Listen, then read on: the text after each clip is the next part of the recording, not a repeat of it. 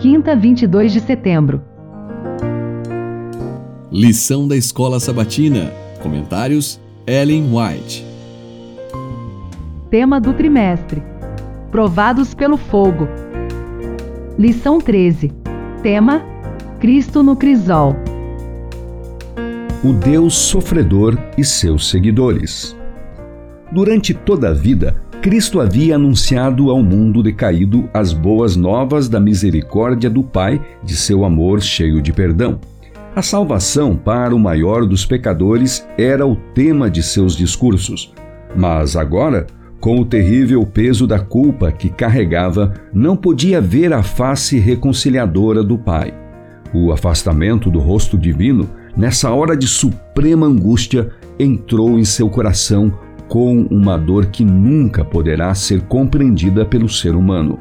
Essa agonia era tão grande que ele mal sentia a dor física. Temia que o pecado fosse tão ofensivo a Deus que sua separação tivesse de ser eterna. Cristo sentiu a angústia que o pecador experimentará quando a misericórdia não mais interceder pela raça culpada. Foi a sensação do pecado trazendo a ira divina sobre ele, como substituto do homem que tornou tão amargo o cálice que bebeu e rompeu o coração do Filho de Deus. O Desejado de Todas as Nações, páginas 605 e 606. Como é nosso caminho para o céu? É uma estrada que oferece todas as convidativas comodidades? Não, não.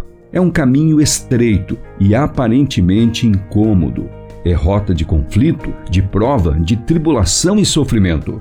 Nosso comandante, Jesus Cristo, não nos ocultou nada a respeito das batalhas que temos de travar. Ele abre perante nós o mapa e nos mostra o caminho.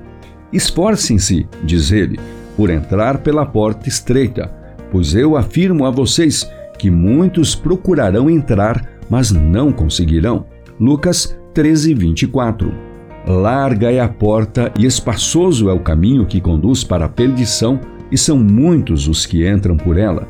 Mateus 7,13. No mundo, vocês passam por aflições. João 16,33. O apóstolo repetiu as palavras de Cristo.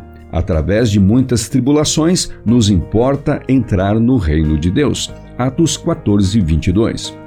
Será que é o aspecto desanimador que devemos conservar ante os olhos da mente?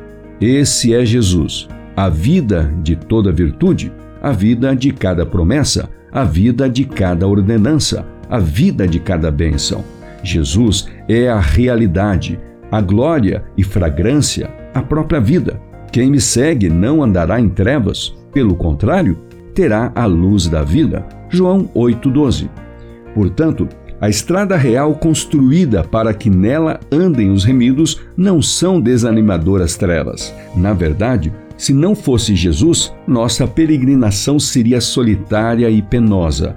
Não deixarei que fiquem órfãos, João 14,18, ele diz: Juntemos, pois, todas as promessas registradas.